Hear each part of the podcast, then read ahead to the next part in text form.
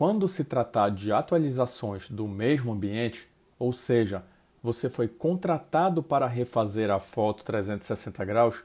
por alguma mudança realizada pelo cliente, busque deixar a foto parecida com a que você fez na vez passada, visto que você estudou o ambiente na primeira vez, fez análise criteriosa de ambiente e sabe qual é o melhor ponto ali a ser fotografado. Não invente moda, faça o certo.